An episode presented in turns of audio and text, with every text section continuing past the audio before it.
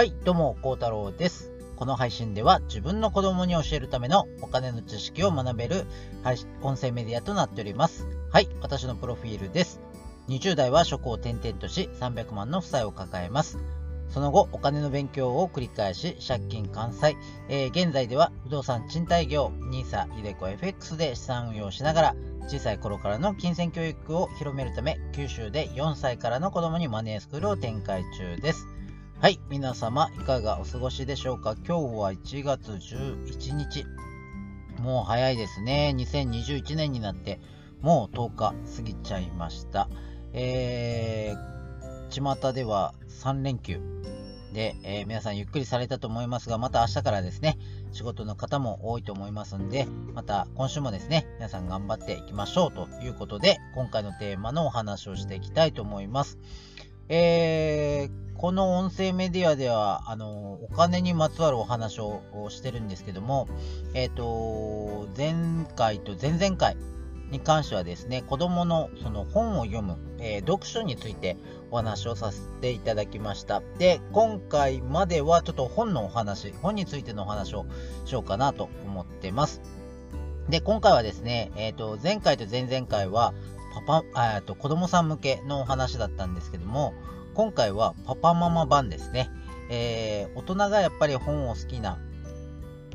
好きだと、えー子供さんも好きになりますよっていう話をしたんですけども、えーじゃあパパママも、パパママもですね、本を、えーと、ちゃんと効率的に読む方法っていうのをですね、ぜひ覚えていただくと役に立つと思いますので、そういう話をしていきたいと思います。はい。えー皆さん、まあ、お仕事とか、家事とか、育児とか、あの、本当、毎日忙しいと思います。で、その忙しいパパとかママがですね、本を読むには、あの、効率的にですね、読んだ方がいいと思います。で、あのー結構いろんな方から聞くんですけど、本苦手な方が言われるのは、えっ、と、本開いてこう数ページ読むともう眠くなるとかですね、えー読む時間がなかなか取れないという方が多いので、そんな方におすすめの方法をちょっとお話していきたいと思います。はい。ではまずですね、本を読まないことのデメリットからちょっとおさらいをしていきましょうということで、えっと、本を読まないとどういうデメリットがあるかっていうことを少しお話をしていきます。まず1番目、収入収入が上がりにくい。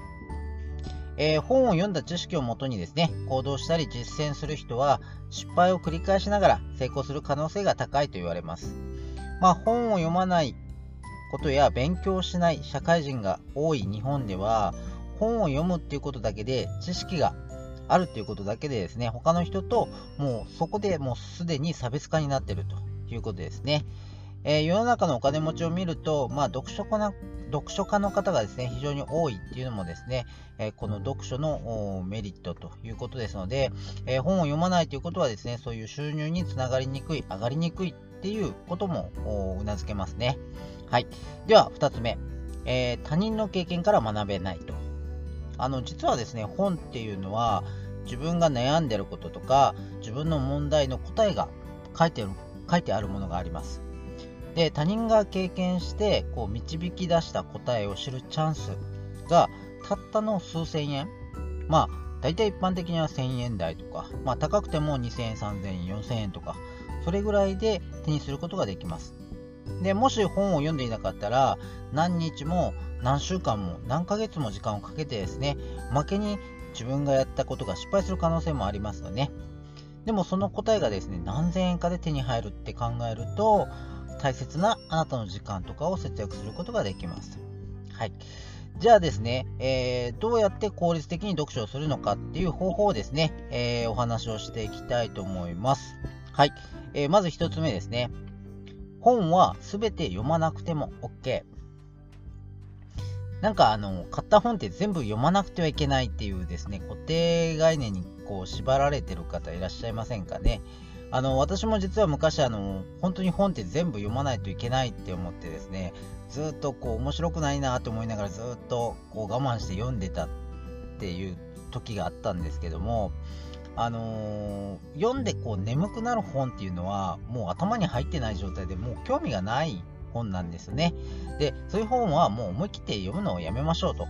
いうことで、あのー全体的に本の目次とかですね、あの見出しですね、太字で書いてあるところとか、あと前書きとか後書きを読んで、こう興味のあるところだけですね、読んでいけばいいかと思います。そうすると、あの興味ないところを読む無駄な時間も節約できますので、あの本当に1冊の本で、まあ何千円かなんですけども、一つでもですね、なんか新たな発見とか気づきとか、まあ、行動のヒントが得られるんだったら、まあ安いもんじゃないかなと思いますし、その一冊の本を読んだ甲斐もありますよね。なので、もう全部読まないといけないということをですね、あの気にせずに、本当に自分が読みたいところだけ読んで、どんどん読み飛ばしていっていいかと思いますので、えそれで時間もお金も節約になります。はい、2つ目、えー、隙間時間を活用するということです。えー、これはですね、本を読む時間がないという方におすすめです。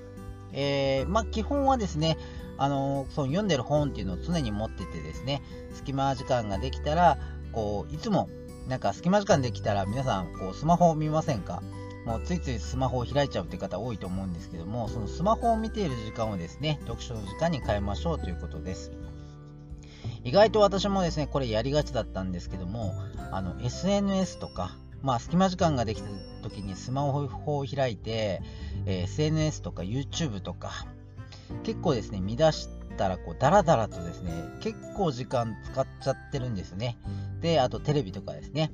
で、それをする時間をですね、あのー、持ってる本だとか、あと、おすすめはやっぱり電子書籍ですよね。かさばりませんし、あの、たくさんの本をいっぺんに持ち歩けますので、そういったものを読んだ方が、あの、その読み終わった後のこの満足度っていうのが違うと思います。で、あの、本当有意義な時間を過ごしたなと感じるはずですので、24時間っていう時間の中に必ず隙間時間ありますよね。その時間に読書っていうのをですね、少しずつこう読んでいくと、まあ、1日の中でもかなりの時間がこう積み上がっていきますので、ぜひこれ試してみてください。はい。3つ目。どうしてもですね、あの活字が苦手っていう方もいらっしゃいます。で、そういう方はですね、あの目で、えー、読むだけがですね、本ではありませんということで、最近ではですね、耳から本を読むっていうこともできます。まあ、ご存知の方も多いと思いますけども、オーディオブックですね。で、どうしても苦手な方はですね、このオーディオブックで本を聞く、もう耳から読むっていうのをですね、ぜひチャレンジしていただければいいかなと思います。えー、そうすると、まあ、通勤中、移動中とかですね、えー、家事の合間にですね、えー、手は動かしながら耳から聞くことができますということで、えーと、私もですね、Amazon さんの Audible ですね、えこれ利用させていただいてます。あの、 Audible ですね、あの、最初登録していただくのにお金もかかりませんし、えっ、ー、と、月に1冊無料でですね、えー、本が読めます。しかも耳から聞くことができますので、で、えっ、ー、と、多分1ヶ月間無料とかだったと思うので、まあその間にこう解約してしまえばお金もかかりませんし、あの、1回ですね、この Audible で、え、購入した本っていうのはですね、 Audible 解約したとしても、その後も聞くことができるんですよ。なので、えっと、一度購入した本はずっとこの Audible の毎月の課金をしなくてもまた聞くことができますので、ぜひおすすめですので、まあ、耳から耳から聞くのがこう合ってるなという方はですね、ぜひ登録してみて試してみてはいかがでしょうか。はい。で、えー、最後にですね、読書をすることにおいてのデメリットっていうのも話しておきたいと思います。実はですね、本を読むことで起きるデメリットっていうのもありますので、えこれ一つだけちょっとお話しておきたいと思います。はい。えー、読んで実践や行動しないと読んだ時間とコストが無駄になります。はい。これ読書してこうやった感じとか知ってるつもりになって終わるパターンですね。はい。まあ、インプットして、えー、終わりっていう形なんですけども、あの、基本本を読んでインプットをしたものはアウトプットしないと全く意味がありません。あの、例えば、どんなにサッカーが上手くなる本をですね、何冊を、何冊も何冊も読んでも上手にはならないですよね。まあ、読んだ内容をもとに、やっぱり反復練習をしたりとか、行動しないとうまくはならないのと一緒で、え本も読むだけではなくて、その内容を実践することで、ようやくその読んだ甲斐がある、まあ、あ一つスキルを身につけたということになりますので、あのぜひですね、本を読むだけで終わらないようにしてほしいと思います。あの、これは本だけではなくて、セミナーとかも一緒ですね。セミナーに参加して、なんかいいこと聞いたなとかっていうことで終わる方が大体全体の95%ぐらいだそうです。セミナーに行って実際その聞いたことを行動に移す人っていうのは全体で5%ぐらいと言われてますのであの本を読むことがですね目的にならないように知らないことを知って行動するのがですね本を読むことの目的ですのでそこをですね間違えないようにしていただきたいと思います